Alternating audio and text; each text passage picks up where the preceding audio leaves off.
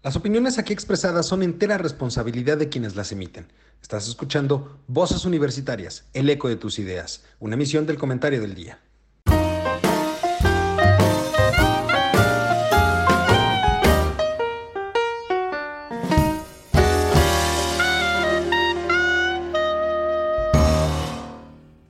Hola, ¿qué tal mi querido público culto y conocedor? Ya es miércoles, miércoles de Voces Universitarias, el eco de tus ideas. Antes que nada, agradecerles mucho a todos los mensajes preguntando que por qué no había habido programa la semana pasada, pero pues finalmente debo recordarles que la semana pasada fue a Sueto. Entonces, como buenos mexicanos, decidimos irnos a festejar el día de Halloween. Entonces, nos tomamos un día feriado, pero no se preocupe, ya estamos aquí de vuelta en esta mesa que usted conoce, conoce bien y le gusta muchísimo escuchar cada semana. Vamos a tratar temas muy interesantes como la polémica reforma electoral que en este momento se está eh, discutiendo en las cámaras. Vamos a hablar sobre el presupuesto de egresos de la federación para el próximo año, un tema bastante interesante, sobre todo por los que pierden y los términos específicos del documento. Y vamos a hablar por último sobre las elecciones en Estados Unidos que se realizaron el día de ayer y la reciente victoria en Brasil de Luis Ignacio Lula da Silva. Para esto me acompañan, como pueden observar, mis queridos amigos, compañeros y colegas. Juan, ¿cómo estás? Muy buenas noches. Hola, ¿qué tal? Buenas noches, o tarde, noches. Tarde, noches. Qué gusto tenerte por aquí, doctor. Mi queridísimo Mario, ¿cómo estás? Muy buenas noches. Don Eduardo, don Juan, muy buenas noches. Qué gusto tener la oportunidad, después de haber celebrado el Día de Muertos, porque el que nos tocó fue el día 2, el miércoles 2. El Halloween fue el lunes 31 pero pues nos la seguimos, nos la seguimos y festejamos prácticamente toda la semana. Pero qué gusto estar nuevamente aquí con ustedes. Muchísimas gracias. Y empieza lo bueno, ¿no? Ya empieza el maratón. Este, ¿qué va a ser? Es Halloween, revolución, Independencia. No, revolución este Día de la Amistad. Ah, revolución, Día de la Amistad. No, no, yo lo alargué. No, no, no, no, no, no, eso estaría muy grave. No, hasta, hasta febrero nada más porque el, tradicional es Guadalupe Reyes, ¿no? Es el tradicional, pero ahorita con los ampliados que tenemos, ya no, ya no es suficiente. Entonces ahorita sería Revolución o Buen Fin. o Buen Fin, este, eh, eh, Día de, la y la Amistad. El Revolución Independencia. No, ese sí está, sí está, está bueno. Ese lo vamos a hacer bien. no a medias como, no a medias. Como lo, hacen, como lo hacen muchos en otros lados, ¿no? Un saludo por ahí al buen Ricardo Bernal que nos está escuchando desde LinkedIn. Pero bueno, oigan, ah, temas interesantes, temas interesantes. Vamos a empezar con la reforma electoral. Mi querido Mario, ¿cómo está este tema? Porque hay en específico, si mal no recuerdo, corrígeme por favor, pero tenemos 10 puntos importantes o 10 puntos claves respecto de esta reforma que me parece importante relacionar. Uno que a mí, a mí de esta reforma, es el único creo que a mí de esta reforma me gusta, es el voto electrónico, que ese es un punto importante y que cambia, digamos, un poco la dinámica de la votación, pero ya hay voto electrónico. Sin embargo, todo lo demás, todo lo demás, me parece que no tiene mucho sentido. Por ejemplo, la eliminación de los órganos electorales locales, eh, la disminución de la, de la cantidad de participación en las consultas ciudadanas para hacerlas vinculantes del 40 al 33%, eh, la reducción de diputados a 300 y de senadores de 128 a 96, ¿no? Eh, cambiarle el nombre al INE, ya no va a ser Instituto Nacional Electoral, sino una cosa rara que es Instituto Nacional Electoral y de consultas. Y creo que, eh, bueno, disminuir de de 11 a 7 los consejeros del INE, también eso es algo importante. Elimina el financiamiento público a los partidos políticos, salvo en caso de las campañas electorales. Y creo que el punto más importante y, más delicado de la reforma, salvo la mejor opinión de ustedes dos, a mi parecer, es que eh, plantea que tanto los consejeros de este Instituto Nacional de, Electoral y de Consultas, así como los magistrados del Tribunal Electoral del Poder Judicial de la Federación, sean propuestos por los tres poderes de la Unión y electos vía voto popular en unas elecciones abiertas de acuerdo a lo que se establece. Estos son algunos de los puntos este, que se mencionan en la reforma y pues la verdad son puntos que a mí me gustaría mucho que pudiéramos analizar. ¿Cómo ves, mi querido Mario? Pues definitivamente, don Eduardo, es, es un, un, ¿qué te diré? un muégano de ideas eh, discordantes, de ideas que solamente pues en una mente eh, febril y, este, y perversa le puede ocurrir tanta serie de situaciones incongruentes. Habla de quitar los plurinominales en la casa del caso de los diputados, pero curiosamente lo que sucede es que quita los nominales y crea puro diputado plurinominal, porque ahora vas a votar, de acuerdo a la, a la, a la, a la propuesta de la reforma, vas a votar por el partido y el partido va a registrar una lista, como los plurinominales, de quienes, eh, en caso de que ganara la proporción que gane de votos el partido, va a asignar los diputados correspondientes. Entonces, ahora desaparecemos al diputado nominal y nos quedamos con 300 plurinominales, eh, de acuerdo al porcentaje de votación que reciban los partidos en cada, en cada estado. nada más para que, para que, le quede, para que quede claro a, a las personas que nos están viendo. Ahorita tú votas por una persona que está representada por un partido y la eliges como tu diputado. ¿Estamos de acuerdo? En la reforma, en la reforma, tú ya no vas a votar por una persona, vas a votar por un partido y dependiendo de si gana ese partido, entonces entraría como diputado una persona que ese partido haya decidido en una lista que es la que se va a registrar ante este nuevo instituto, ¿no? No, lo que sucede es mucho más complejo, o sea, te dice, vamos a decir el Estado de México. El Estado de México, eh, para elección de diputados, se registran tres, cuatro partidos, eh, se ve cuál es la participación en la votación eh, general del día de las elecciones del partido, y vamos a decir que, que al PRI le corresponde el 30% de la votación. Entonces, del total de diputados que debían de existir de acuerdo a los distritos que tiene el, Estado de México, le va a tocar el 30% de asignación al PRI y el PRI tiene una lista previamente registrada en donde está el orden de los que tienen que ir entrando, como están los plurinominales el día de hoy. Y entonces va a decir, ah, pues de los 100 que tenían, nada más van a entrar 30, los 30 primeros, y esos van como representantes de, eh, así que del Estado, en este, en, inclusive se pierde el concepto de los distritos electorales. O sea, si, antes, no se conocía al diputado, aunque este se supone que hizo campaña.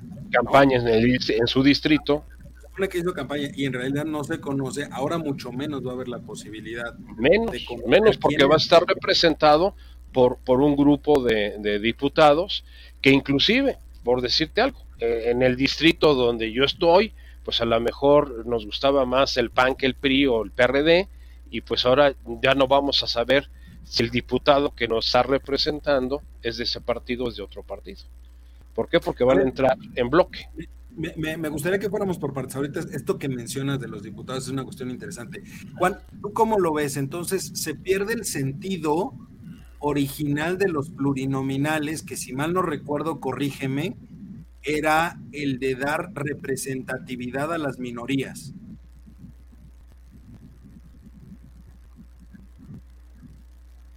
Ajá, así era.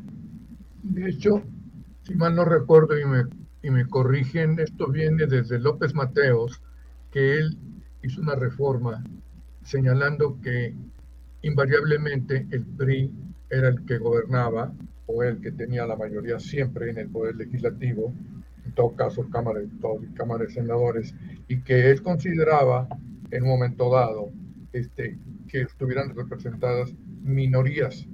Creo que esa fue la, digamos, como nace la representación proporcional, o sea, un, porcentaje, no recuerdo cuál, de, de, minorías iba a entrar, lógicamente, al Congreso, ¿no? E, e, ese era el fin.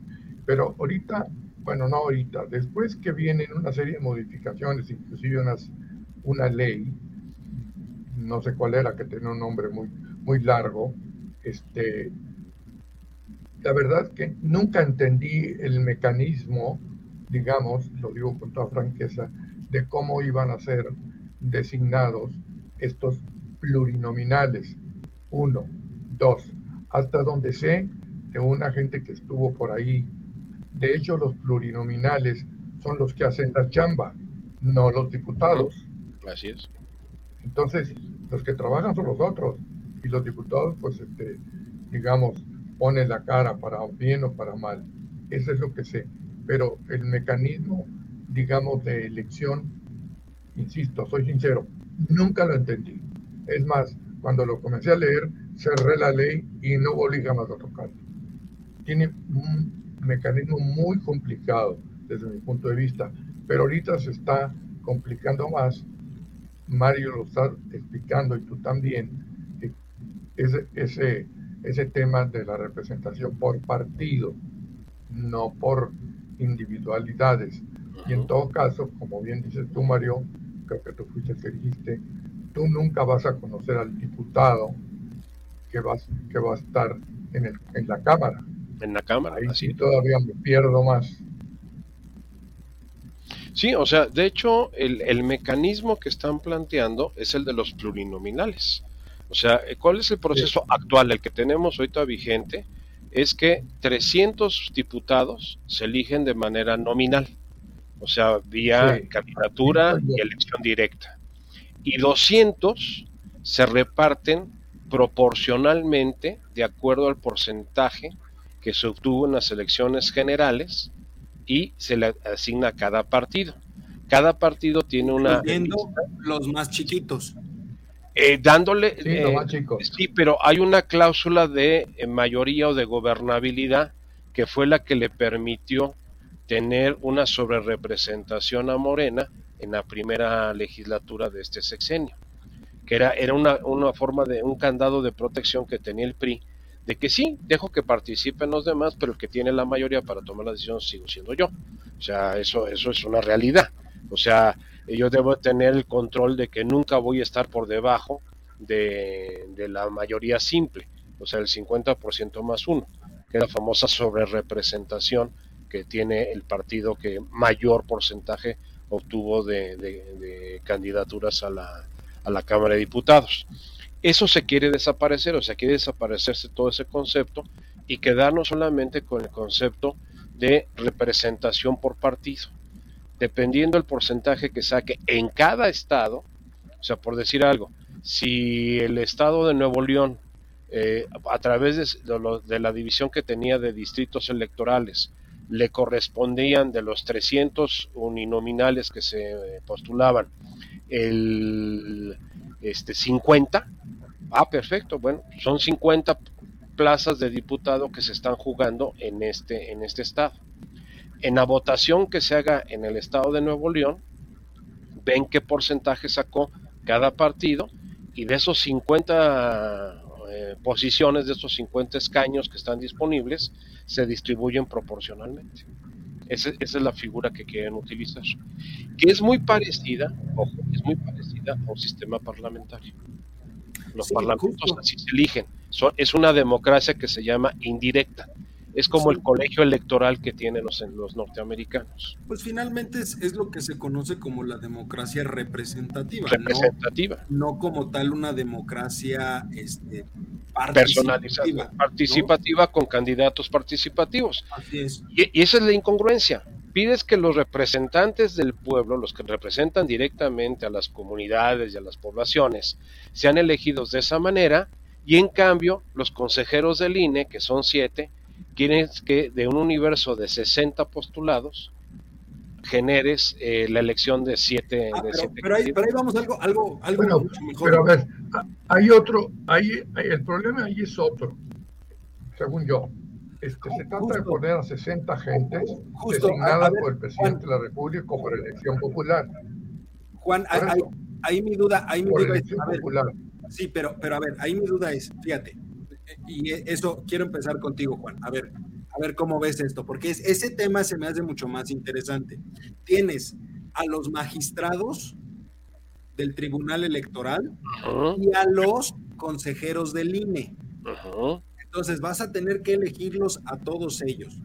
Pero ¿cuál es la idea específica de la reforma? La idea es, el presidente o el ejecutivo da una lista de 60.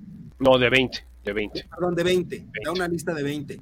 En la Cámara de Diputados da una lista de 20. Senadores, o sea, el Congreso. El Congreso, el Congreso otros da otra lista de 20. Y el Judicial da otra lista de 20. ¿no? Y de esos 60 se tienen que elegir a los consejeros. Y lo mismo sucede para los magistrados. ¿no? Ahora, la parte interesante de esto es que los magistrados tendrían que hacer campaña y los consejeros también tendrían que hacer campaña. Pero, pero, la financiación de los partidos desapareció, salvo en el caso de las campañas.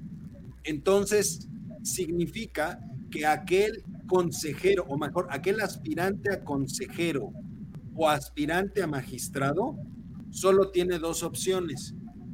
O se va con un partido para que le dé el dinero para la campaña, o se financia su propia campaña. Pero entonces, ¿dónde queda la imparcialidad de los magistrados y de los consejeros? Pero además hay otro punto, Eduardo.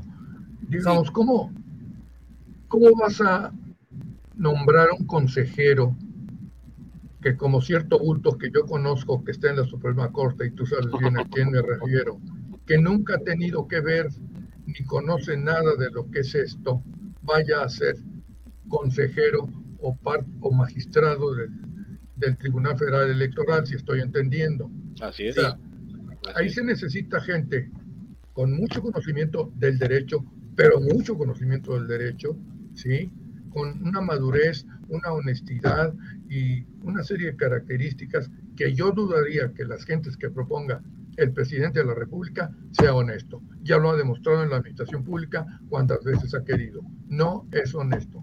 Punto. Se acabó. Entonces, ¿qué va a pasar? Se va a ir a la cargada, como bien dices tú, pues va a ser de, de Morena, definitivamente. ¿Por qué? Porque pues, el presidente quiere, entonces ahí hay una inequidad bárbara, salvaje verdaderamente, porque pues, entonces... No, aparte el proceso... El habla se me va. El proceso democrático para elegir a profesionales especializados no funciona. Cada día nos acercamos más a una autocracia. En los tres poderes va a haber, digamos, gente que quiera el presidente de la República. Entonces, ¿para qué carambas este, Uy, se cortó, qué lástima. no, lo, siguiendo la línea de Juan, es cierto. O sea, es, es, un proceso que estamos regresando, honestamente, a la década de los setentas, a, a, la época del partido hegemónico de López Mateos, de Díaz Ordaz y de Luis Echeverría. El que realmente aperturó fue López Portillo, pero no porque él estuviera convencido, porque no le quedó de otra y ahí su secretario de Gobernación. pero es que, a ver, yo, yo, diría inclusive que estamos retrocediendo a momentos de, de, del porfiriato, donde era don Porfirio. El bueno, don Porfirio designaba, designaba, a los diputados. a los diputados, designaba a los magistrados, designaba a los gobernadores. Todo, estamos llegando a un punto donde va a ser por designación por designación presidencial. Quien llegue a la magistratura, quien llegue a la consejería electoral. Entonces, creo que es una, un retroceso, ojo, no un retroceso de 50, 60 años, es un retroceso de más de un siglo en cuestión. De más de un siglo, sí, sí. De hecho, eh, discutía yo en estos días el tema del porfiriato y les decía que la autocracia, que fue una autocracia de días, solamente tuvo un error envejecer. O sea, Díaz debió haber previsto que en el 2010, con la, celebración del centenario, ahí debió haberse retirado y debió haber entrado un sustituto de él. Se entercó y dijo, no, pues ¿por qué me voy ahí si yo sigo siendo, ahora sí que el papá de los mexicanos y se quedó y ahí fue donde vino todo el reventamiento. Pero vamos, eh, en ese momento... Doctor, eh, perdón, tenemos al doctor, tenemos al doctor en, telefónica. Ah, perfecto. Doctor. este, ¿En qué tipo de gobierno, país o estado vivimos? En unos agachados nos ponen en el primer lugar. Punto.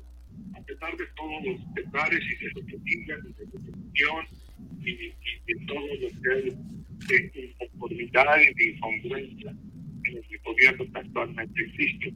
Porque verdaderamente a mí me enerva esto. Es una burla la que hace el presidente de la República y toda la gente que están alrededor de él. ¿no? Es una vez, no pasa nada. Bueno, gastando dinero y quitando dinero de cosas que le damos súper importantes al maldito este, tren o en todo caso también las bocas que las bocas le metieron ya, pero bueno. Totalmente, digo, finalmente ahí lo que tenemos es, eh, eh, no sé cómo lo veas tú, y ahorita es lo que decía con Mario en, lo que tú te, te, desconectaste un momento, pues prácticamente es un retroceso democrático de más de un siglo, porque volvemos a la etapa donde es por designación de una persona que se ocupan los puestos.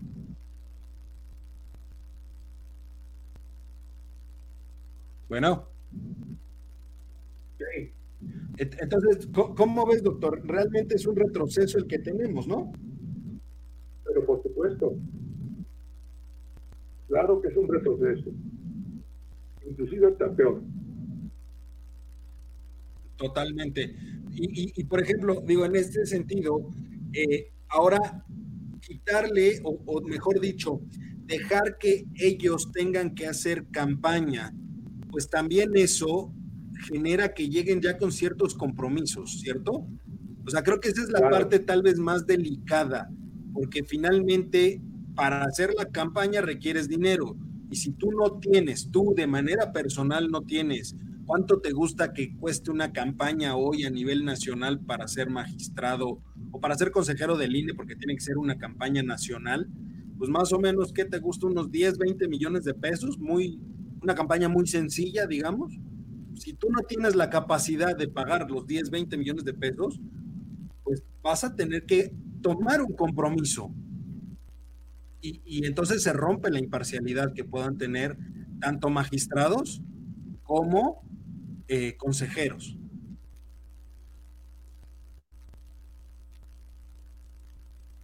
Pues por donde quiera que la veas, no estoy de acuerdo con nada de eso, ¿no? Porque además, este, yo insisto, sobre todo, en algo que sabemos que debe de tener una experiencia, una madurez, una universidad, una serie de características que no cualquiera tiene para estar ahí. El presidente dice, es que llama y, y Lorenzo Córdoba tienen secuestrado el ISPE. Eso es lo que el presidente. Bueno, ¿cómo le hacemos? No podemos. O sea, finalmente ese es, ese es el tema. O sea, el tema de, del INE es que, o de los consejeros, entiendo yo, díganme ustedes si me equivoco, pero pues es ser contrapeso en términos o en materia electoral de lo que diga el Ejecutivo. Y, y ojo, aquí lo que me llama más la atención y quiero conocer también su opinión es comúnmente las reformas electorales las solicita la oposición. Y ahora tenemos una reforma que está solicitada desde el gobierno, lo cual a mi parecer, y ahí es donde quisiera saber su opinión, a mi parecer, pues lo único que genera es que se busca mantener el poder. Cuando es el gobierno el que pide la reforma y no la oposición, es porque se está buscando no perder el poder. Mario, ¿tú, ¿tú cómo la ves, Mario? No, definitivamente, don Eduardo, o sea, esta es una realidad. Eh, ¿Por qué al principio de, este sexenio no se pensó en una reforma electoral?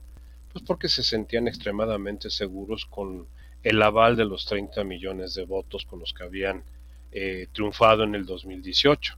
Pero conforme ha pasado el tiempo, ya a estas alturas del sexenio, ya prácticamente terminando las dos terceras partes del, del periodo presidencial, pues se están dando cuenta que el 24 no lo tienen garantizado.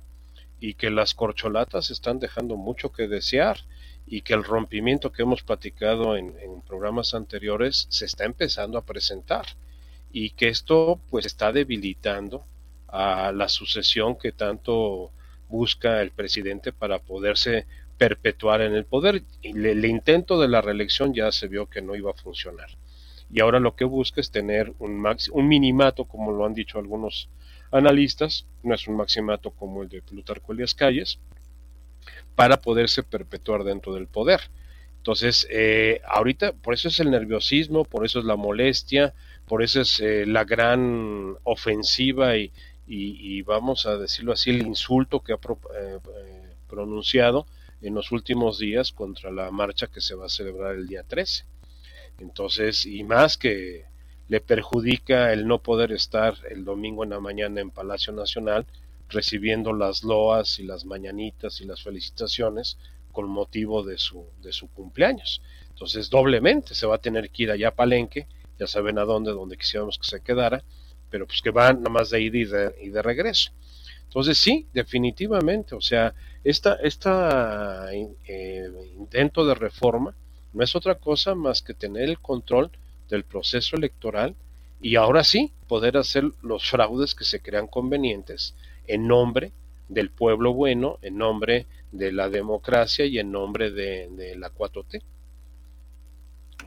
Oye Juan, ahí ahorita que Mario menciona esta situación que va, eh, lo de la marcha del día 13 que se está convocando para defender al INE, en donde pues el presidente efectivamente no va a poder estar aquí en Palacio y se va a tener que ir allá a su rancho a la chingada, lo digo yo porque no lo puedo decir. Así se llama, así se llama el rancho. Lo digo, cuando se vaya para allá. Este, Juan, ¿ves realmente que puede existir una presión social para defender al INE o va a quedar todo en en la Cámara? Y va a terminar siendo una decisión de la Cámara porque en realidad a las personas en el grueso, a la sociedad en el grueso, no le interesa mucho lo que le pase al INE. Bueno, para comenzar tengo una objeción en primer lugar. Es que no quiere al presidente. El presidente se va porque no quiere saber dónde están las cosas. Claro. Y quiere no ver por, televisión y demás, y hay muchos hay discursos, No se da la gana.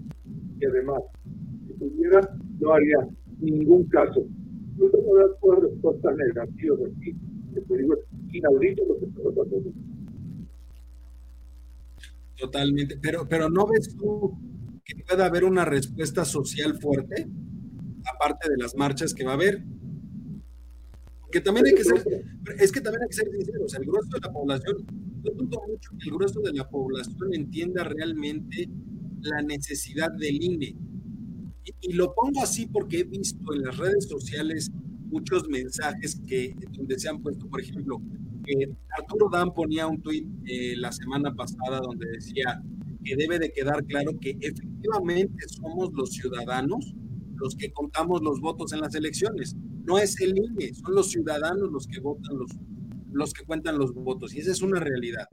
Y le llovieron una cantidad de mensajes a Arturo donde le decían, bueno, entonces, ¿para qué queremos un INE si somos los ciudadanos los que estamos votando? Entonces el INE es muy caro porque los ciudadanos somos los que hacemos la chamba.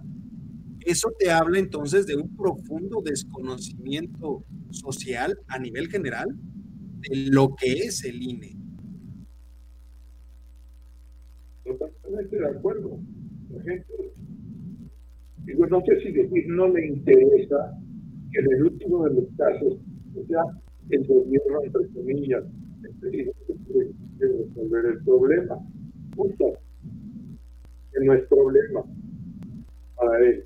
Resolverlo porque ya sabemos cómo lo vamos a resolver. Mario.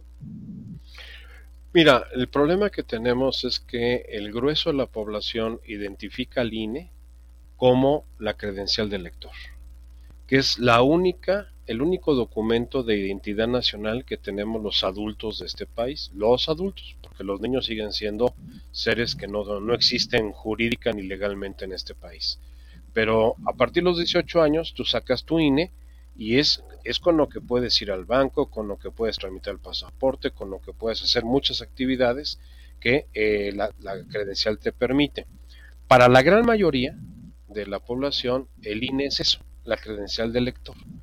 Eh, las elecciones, eh, sí, las organiza el INE, pero a quien ves que te recibe en la casilla y toma tu voto es al vecino, a tu vecino que conoces, que, que has visto, que es el que está ahora sí que en la casilla. Sí, nada más que para que el vecino esté en la casilla, hay todo un proceso que tiene que desarrollar el INE, desde la insaculación de quienes van a ser los representantes en las casillas, capacitarlos y tienen que darle toda la logística y infraestructura a, este, a esas casillas para que funcionen. La idea de que estuvieran los ciudadanos al frente de las casillas, como no lo era en, en épocas anteriores donde eran funcionarios de gobierno o personal de gobierno que estaba atendiendo las casillas, es tener la confianza de que efectivamente se va a respetar el voto que tú estás haciendo, porque no es alguien que tenga un interés ni partidista ni gubernamental el que está atendiendo la casilla. Ese, ese es el objetivo con el que se hizo. Llevamos... perdón, a, ver, estoy hablando también de, esto que acabas de mencionar, porque también es interesante. Eh, se propone que el padrón electoral, la credencialización, se pase del INE a, la Secretaría de Gobernación. Así es. eso, eso yo creo que también es una cuestión, híjole, interesante porque ya en su momento hay que recordar algo. El, INE de nosotros es la versión eh, gringa o europea del famoso DNI, ¿no? Exactamente. la cartilla de identificación. La cartilla de identificación. Pero, pero aquí lo que llama la atención es que pues, a ver, hoy, si hoy en día, hoy en día, el gobierno ni siquiera nos puede decir de cuánto es el padrón de beneficiarios de sus programas sociales, ¿qué nos garantizaría que tendría un buen manejo del padrón electoral de este país? Y aparte, el actual padrón electoral incluye bioelementos de, consolidación. Los elementos biométricos. Biométricos. Si tú vas al banco, este, checan tus huellas dactilares a través de la, de la, base de datos del, del INE. Hacen la comparación. Hacen la comparación. Ahora, honestamente, eh, pues el gobierno no necesita adueñarse del padrón electoral, pues nos tiene totalmente fichados y con mayor amplitud a través de la firma electrónica. Y lo que ha pasado últimamente con la Secretaría de Hacienda y con el SAT, de que te están exigiendo el que tengas este, este requisito para poder atender pero, pero a diferencia de la firma electrónica, no todos, la que no todos la tienen, la credencial de lector sí la tienen todos. Ah, no, sí, todo el mundo la pelea porque, insisto, es el único documento comprobable. Por eso el padrón electoral es cercano a los 100 millones de, personas. ojo, también hay, e, ese es otro tema que en algún momento me gustaría discutir y creo que ya lo he platicado contigo, Juan, en algún momento ¿por qué no aceptar otros documentos oficiales como identificación? O sea, en algunos lados te dicen sí lo acepto y en otros lados te dicen no lo acepto. El ejemplo específico de las cédulas profesionales, la cartilla militar, el pasaporte, la licencia de conducir. Pues finalmente son identificaciones emitidas por una autoridad, deberían de ser eh, permitidas como identificación oficial y sin embargo volvemos al tema del INE. O sea, la, la relevancia que tiene esa credencial es muchísima, así como la relevancia que tiene el propio instituto como tal, ¿no? Pero, pero me gustaría este, que pasemos a los otros temas porque, híjole, daría para mucho tan solo hablar de la parte del financiamiento. Bueno, a ver, nada más para terminar, un último tema que creo que vale la pena. Eh, eh, Juan, ¿Cómo ves entonces ahora el financiamiento de los partidos? Porque si les quitas los recursos, solamente les vas a dar cuando exista campaña, pues ahí tienes un boquete enorme para lavado de dinero, ¿no? Sí, así es. El cual no tienes que recibir cuentas, además. Y, y, o sea, en, en, otros países se maneja un poco similar, por ejemplo, en Estados Unidos no tienen una partida para el día a día de los partidos O sea, inclusive para las campañas ellos tienen que buscar el financiamiento a través de fondos y todo. Eh, ¿por, qué, ¿Por qué tenerle miedo aquí en México a esa parte, Juan?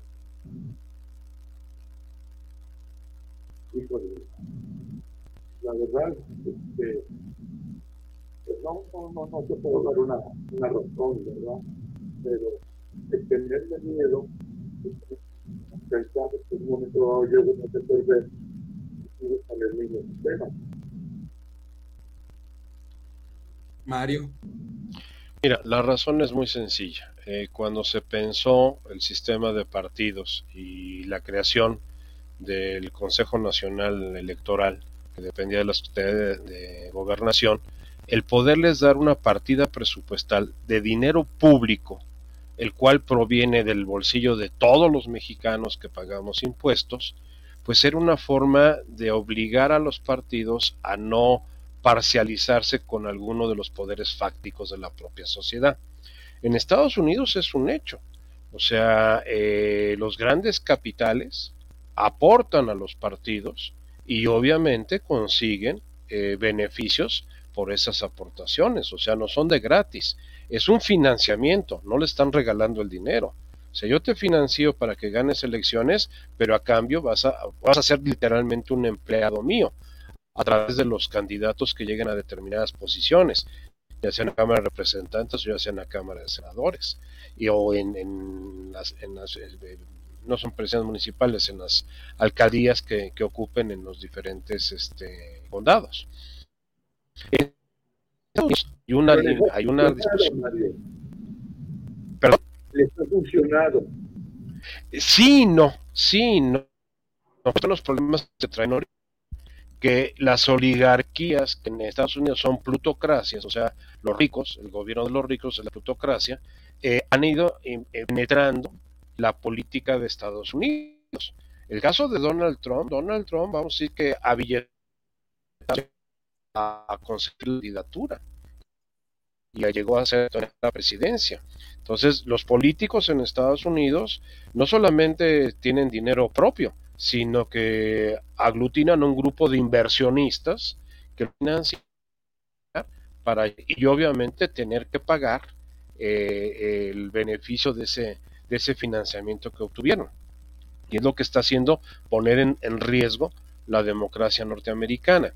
Ahora, en Estados Unidos existe por ley que se tienen que registrar los donativos. O sea, los donativos no son anónimos de que me llegó tanto dinero y no digo nada, no, no.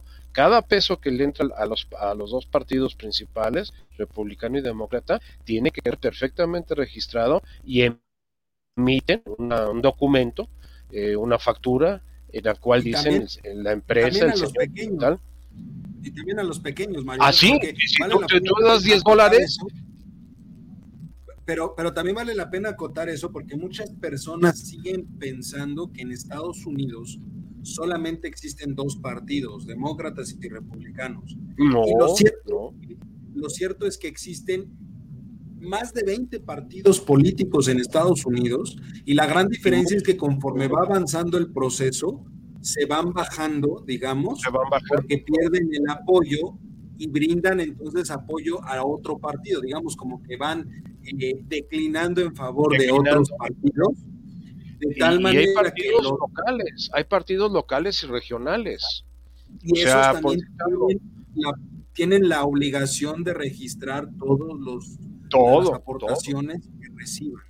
O sea, creo que, eso también debemos aclararlo. Y llevar un control de sus gastos, en qué se gastó ese dinero. O sea, eso se los obliga la ley. Aunque el gobierno no les da un peso de presupuesto, sí los obliga como, vamos a decir, los trata como cualquier empresa ante Hacienda, ante el sistema hacendario. Dime tus ingresos y dime tus gastos para saber que, que, no hubo no hubo este malversación de estos fondos, porque puede haber un candidato que diga, pues yo quiero ser, recolecta dinero, pero pues venga a nuestro reino, se lo queda para él, pues qué bonito negocio, ¿no? Concursar para una una este, elección que no voy a ganar ni voy a pintar, pero sí recabo una gran cantidad de dinero. Esto se aplica. de fondos. Exactamente. Esto se aplica también en la cantidad de organizaciones no gubernamentales que existen en Estados Unidos para acciones muy específicas de la sociedad y existe también para las fundaciones y, los organismos que se dedican a la beneficencia pública. O sea, ellos sí lo tienen muy estructurado. Ahora sí, este, me gustaría que la próxima semana retomáramos un poco el tema, porque a ver si la próxima semana ya está Charlie, me gustaría hablar de la parte del voto electrónico, porque creo que ahí hay una gran oportunidad que se puede hacer, eh, pero también hay mucho desconocimiento por ese lado. Eh, Nada más un pequeño detalle, el, voto electrónico te funciona en zonas este, urbanas, el voto electrónico no te funciona en zonas rurales, ¿eh? Justo ese es el tema, justo ese es el tema específico. Y, ahora me gustaría pasar a otro tema, Juan. Eh, hay un viejo refrán que dice, dime en qué gastas y te diré cuál es tu prioridad. ¿Cuál es la prioridad de este gobierno en el gasto?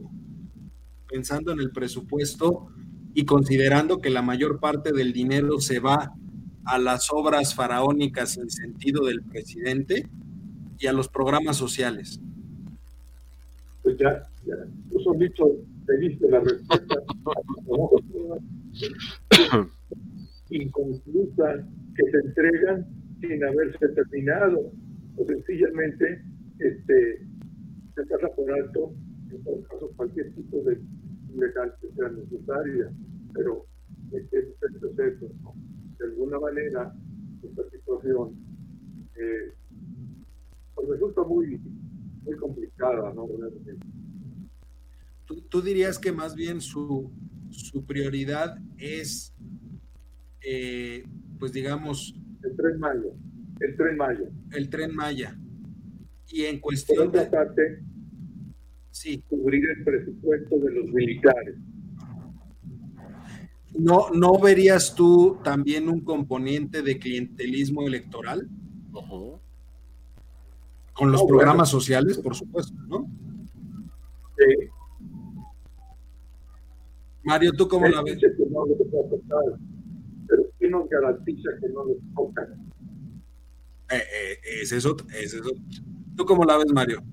Definitivamente, don Eduardo. O sea, los programas de beneficio social que ha implementado este gobierno son mecanismos de cooptación, de compra del voto y de tener una base dura que sea incondicional en un momento determinado.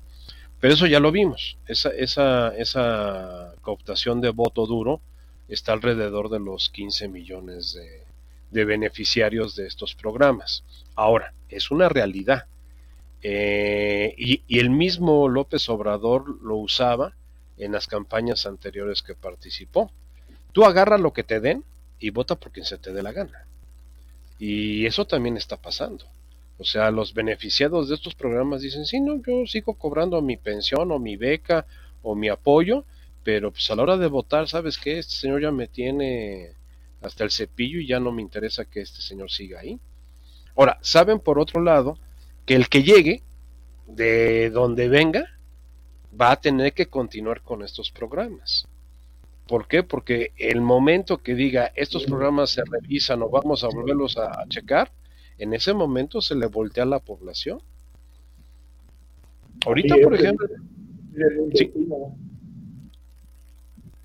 Perdón, escuché lo que dijo. Intocables de alguna manera. Son intocables. No, y aparte ya están, ya están elevados a rango constitucional.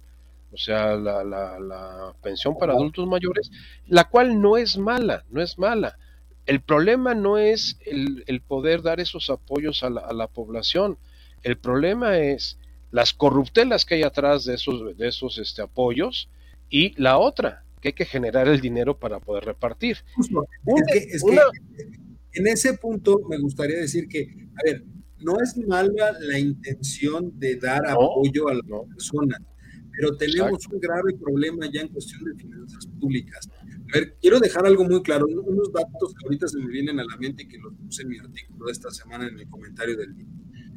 De el total del presupuesto son 8.3 millones de pesos, o sea, miles de millones de pesos. Millones de millones. Millones de millones de pesos, perdón. estamos, hablando, estamos hablando de lo siguiente. 1.7 billones, 1.7 billones son para el pago de pensiones y eso incluye las no contributivas, es decir, esta, esta, esta pensión que está dando de manera social el gobierno federal a los adultos mayores. 1.7 con la expectativa de que cada año, por lo menos hasta dentro de los próximos 15 años, va a seguir aumentando esa cantidad. Así es. Y otro 1.1 billones de pesos está destinado al pago de intereses de la deuda. También eso nos debe quedar claro, porque esos son dos rubros que dentro del presupuesto no se pueden tocar para otra cosa que no sea pago de pensiones o pago de intereses. Entonces, ahí tenemos ya en conjunto 2.8 billones. Estamos hablando prácticamente de una cuarta parte del presupuesto se va al pago de obligaciones. Y lo más interesante del análisis de este presupuesto que yo hice es, si analizas cuánto estamos recaudando por el principal impuesto que es el ISR, la recaudación del ISR no alcanza solito, no alcanza para poder pagar las obligaciones que tenemos. Lo cual significa que esa mentira burda y absurda de no nos estamos endeudando es eso, una mentira burda y absurda que no tiene nada que ver con la realidad. En el presupuesto de ingresos hay dos partidas que son altamente preocupantes. Una, la autorización de una capacidad de endeudamiento de billón y medio de pesos. Y el poder disponer de los activos financieros que existen en el gobierno para poder cubrir el presupuesto de egresos. Y los activos eh, financieros incluyen las reservas de Banco de México, incluyen los fondos de pensión, incluyen las afores, incluye todo lo que está disponible en un momento dado para que tomen para poder cubrir el faltante que tienen. Entonces, ese es el riesgo. Ahorita se ha discutido mucho a, raíz de que se aprobó el presupuesto de, este, de, de egresos, en donde al INE lo están haciendo pedazos otra vez le están quitando 4.500 millones del presupuesto que O sea, 4 que solicitó Sí, 4.500, millones le, están quitando, de 24 a 20 mil millones es lo que le están autorizando, y eh, todo el dinero se está apoyando a la Secretaría del Bienestar y a las obras de insignias y como lo dijo Juan muy adecuadamente, a la parte militar, o sea, a los presupuestos de seguridad nacional que va directamente a la Sedena. Entonces, ahí ojo, punto importante, se presupuestó para el próximo año 800 millones de pesos ah. para Santa Lucía. En pérdidas. Sí, pero millones de pesos en un billón no... Pero el director del, del, aeropuerto, que es militar, estaba pidiendo, finalmente me parece que no se autorizó, pero él estaba pidiendo el orden de dos mil millones de pesos de presupuesto para el aeropuerto, lo cual ya es en sí una reverenda majadería. Majadería, no la voy a decir, no la voy a decir. Es una reverenda majadería, ¿no? porque ya de por sí nos está costando que no funcione y, ahora querer pedir casi dos mil millones de pesos es absurdo. Sí, porque, porque ahorita ya tenemos dos partidos políticos nuevos en este país, ¿eh? Ojo. Un partido político es la milicia y el otro partido político es el crimen organizado. Y ya están jugando, ya están jugando electoralmente. Entonces eh, ya los partidos tradicionales ya quedaron en un segundo plano. Los que realmente ahorita están jugando en las contiendas electorales están siendo ya estos dos partidos que van a presionar mucho eh, las elecciones del 24. Las del 23 del Estado de México y Coahuila prácticamente no. Pero donde sí se van a jugar y van a dejar sentir su presencia y su peso no solamente desde el punto de vista político, sino de los elementos que tienen ellos de, un punto de vista para presionar a la sociedad para inducir un voto, se va a ver presente, se va a ver presente. Ese es el riesgo de que hemos dejado crecer a los enanos del circo.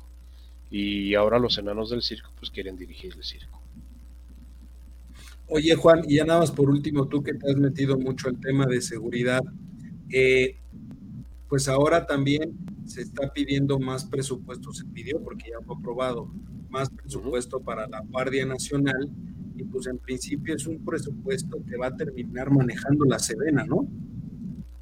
Sí, una vez que pase, bueno, de hecho ya, ya, ya pasó la parte que le corresponde, pero bueno, la va a tener. Y pues eso lo único que hace es darle más, más peso económico al ejército. Y eso es peligroso, ¿no? Desde el punto de vista tanto de eh, institucionalidad del país como de la propia seguridad del país, ¿no? Para, para, para que se enteran el 29% ahorita de la población, por decirlo de alguna manera, de la administración pública son militares. El 29%. Creo que no habíamos tenido esa cantidad desde, bueno, no, nunca lo habíamos tenido. No, nunca, nunca. Lo, tuvimos, lo tuvimos en el, en el gobierno de Tacalázaro.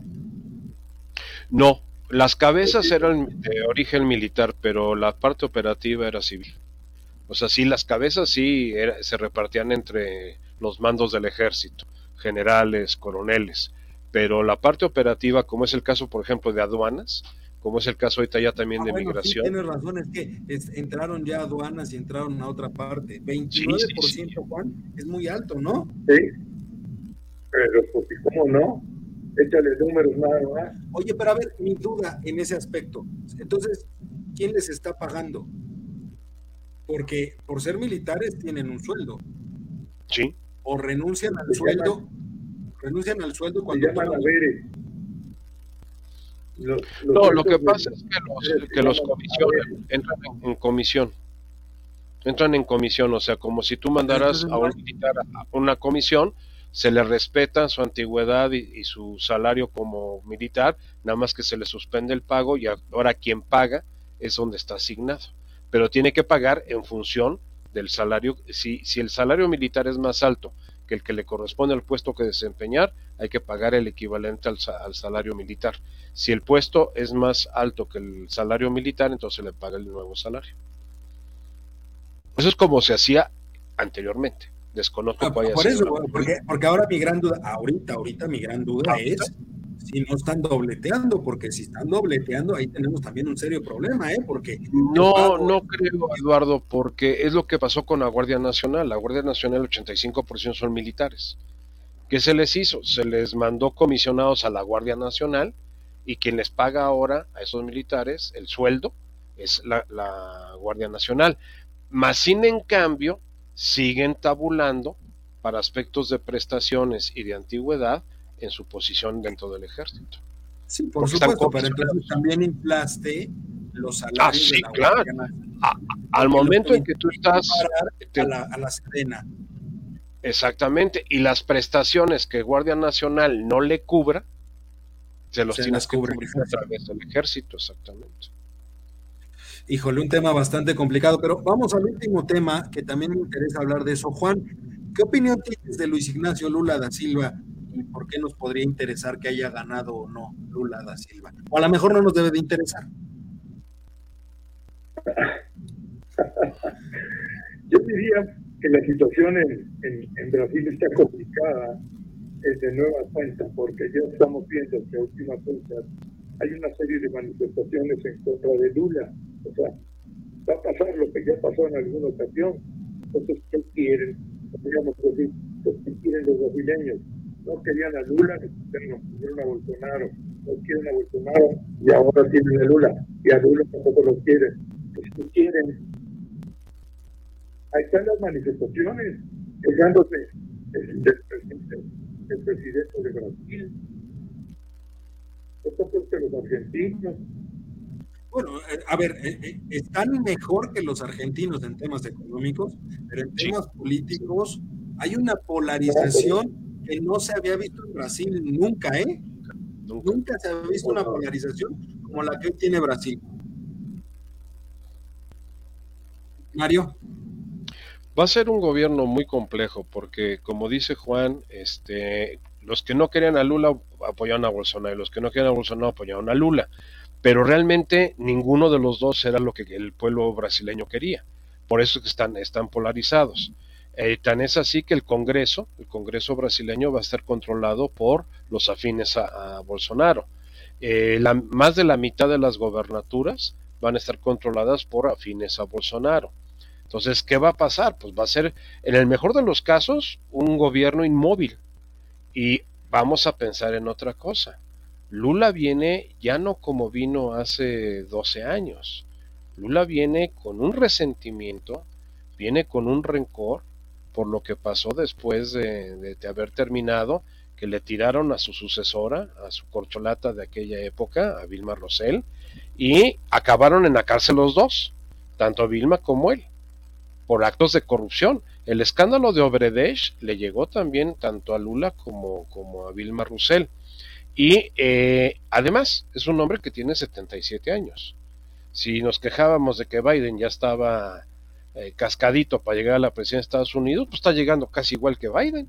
O sea, Lula llegaría eh, con 78 años el año entrante a tomar la presidencia de, de, Brasil por los próximos cinco años, que es lo que dura el periodo brasileño, si no me equivoco. Entonces, es un hombre que, que va a pasar eh, a, la época octogenaria. Pero, a ver, también hay algo importante que yo quisiera preguntarles, porque la ley electoral en Brasil es muy curiosa. No hay un tope de reelecciones. No, no las hay. A diferencia de lo que puede haber en Francia, que son dos periodos de cinco años máximo. En Estados Unidos también. Lo que hay en Estados Unidos, dos periodos de cuatro años. Lo que hay en, este, por ejemplo, en en China, en China había también la limitante, nada más que ahorita se lo brincaron, ¿eh? Así es, también ya se lo brincaron. Ahorita se lo brincaron. Pero, pero aquí lo, lo interesante de, de, la de la legislatura electoral, de la legislación electoral en Brasil, es que no hay un tope de reelecciones. Y en este sentido, pues Lula podría buscar una siguiente reelección. Pero eso ya sería bastante complicado, ¿no? Porque va a ser un hombre de 83 años, cuando termine su periodo presidencial. Su, este si es que lo termina, ¿eh? Ojo, si es, que, lo, termina, tendría 83 años. Pero pues entonces, un periodo en el esquema en el que se encuentra Brasil, con la polarización que hay, con un problema económico internacional que le ha pegado también de manera fuerte a Brasil, pues yo creo más bien que va a ser una presidencia yo lo vería así, una presidencia como para tratar de limpiar el nombre de Lula antes de que se muera. O, es, una presidencia para limpiar su nombre. Que pensemos en algo, don Eduardo. Brasil, Brasil tiene una larga historia de gobiernos militares y golpes de Estado. En el siglo XX Brasil estuvo más controlado por los militares que por gobiernos civiles que fue un poco la historia de, Sudamérica, ¿no? Brasil, Chile, Argentina, ¿no? La, zona como que fue muy militarizada en ese muy militarizada. Entonces, ahorita si tienes un enfrentamiento, ¿por qué la gente y, le reclamaban, le reclamaba a los militares que salieran a defender este a la nación? Es, fueron de las protestas que hubo ahorita con, con el sí, la, de Lula. las que Juan, eh, fue, fueron a pedirle a los militares que dieran un golpe de Estado prácticamente. Así es, prácticamente. Ahora, cuando ya tienes esos movimientos populares que van y le, le rascan la espalda al tigre, por no decir otro lugar del de la anatomía del tigre, pues el tigre también se emociona y dice, ¿y por qué no? Es el momento, es el cambio propicio. Nada más para terminar rápidamente con el tema y ver muy rápidamente los resultados de las elecciones. Eh, yo quisiera preguntarles, a ver, respecto del gobierno de, Lula. ¿Ven, ¿Ven algo, ven que podría ser interesante para Brasil en los próximos cinco años o, va a ser una presidencia sin pena ni gloria? Juan. Yo creo que no va a terminar.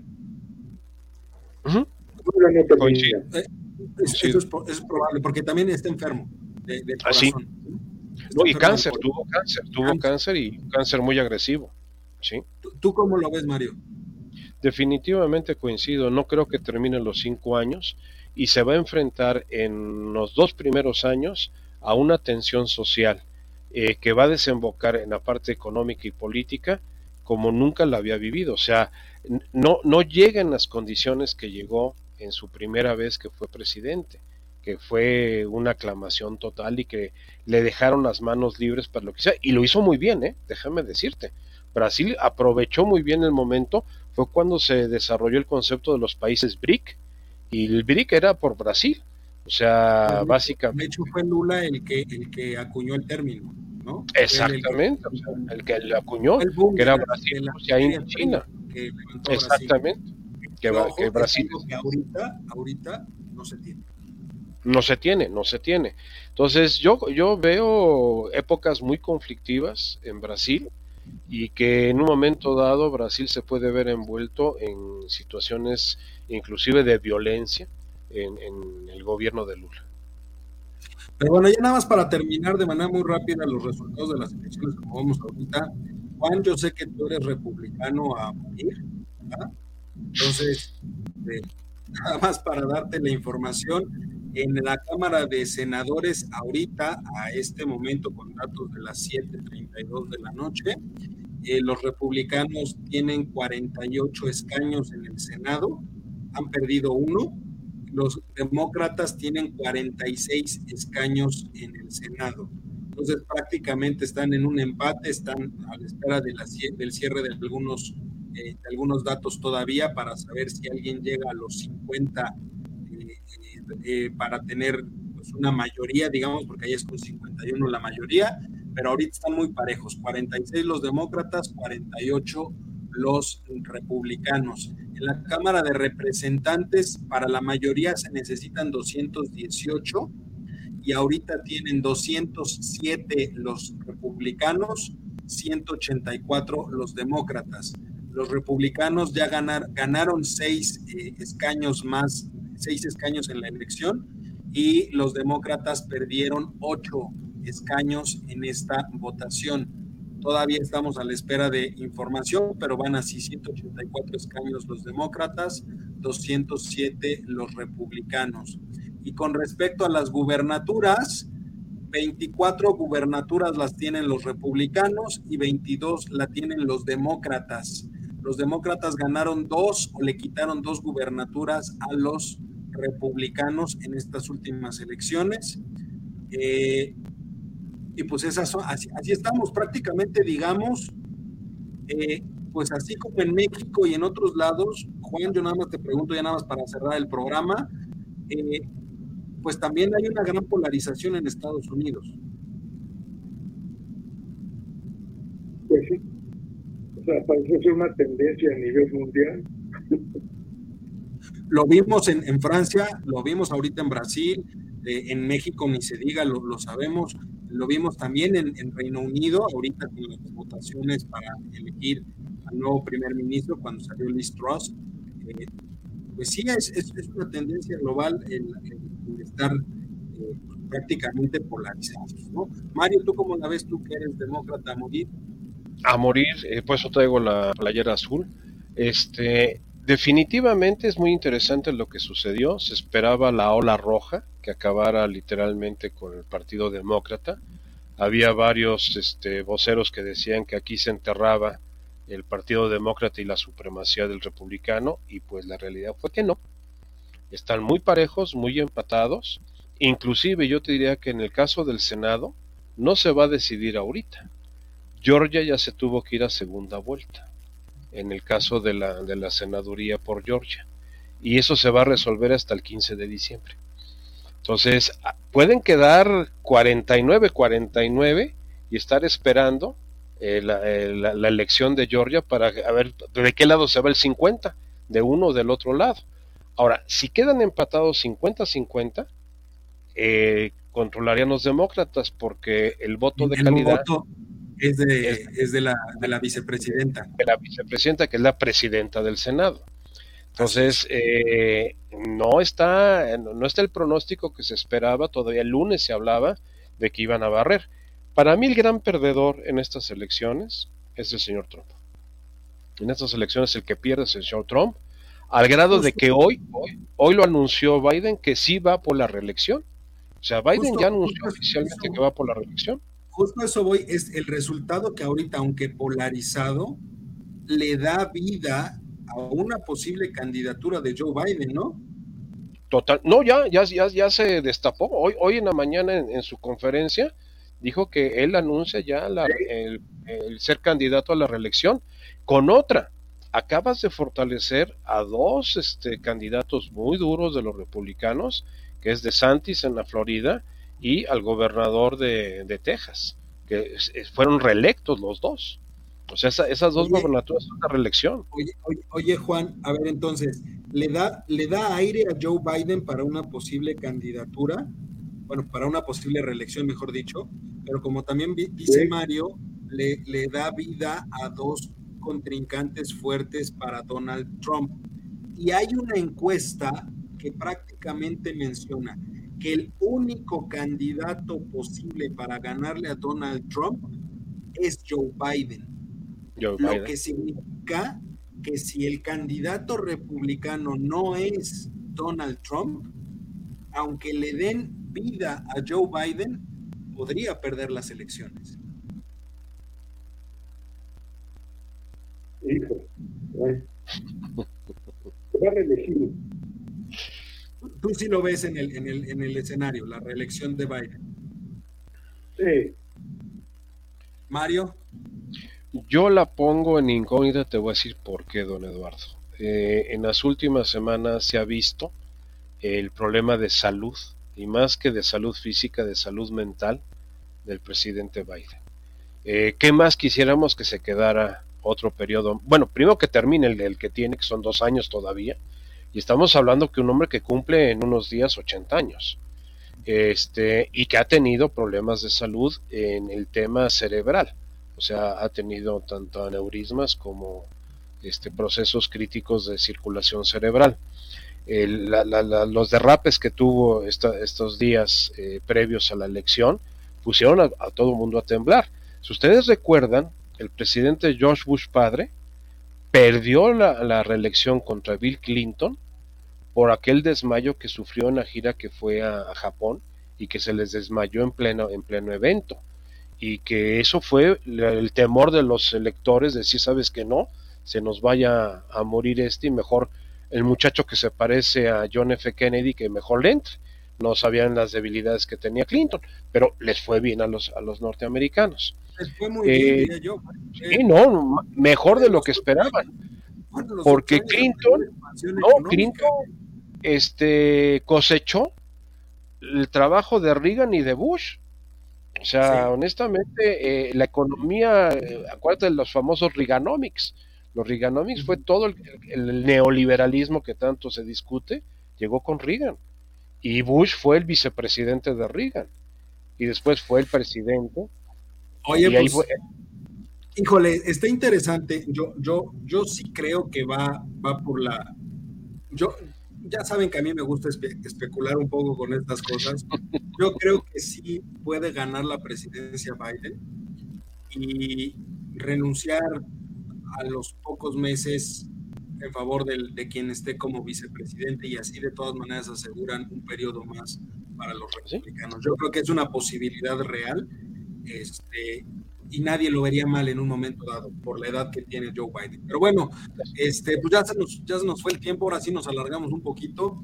Pero la próxima semana, pues obviamente a todos los que nos están viendo, pues obviamente los invito a que nos pongan este, o nos sintonicen porque vamos a continuar hablando de la reforma, la parte de financiamiento que está bastante interesante y otros temas eh, muy, muy, relevantes. Pero por vía de mientras, eh, mi querido Mario, muchísimas gracias, mi querido Juan, muchísimas gracias este, por acompañarnos. Saludos a Eli May, que nos está viendo a través de, LinkedIn también. Un saludote este, a la güera, una de, tus fans es Juan. Este, muchos años. Y, este, y pues nada, cuídense mucho, tengan un excelente cierre de miércoles. Ándale, pues, buenas noches a los dos. Gracias, igualmente.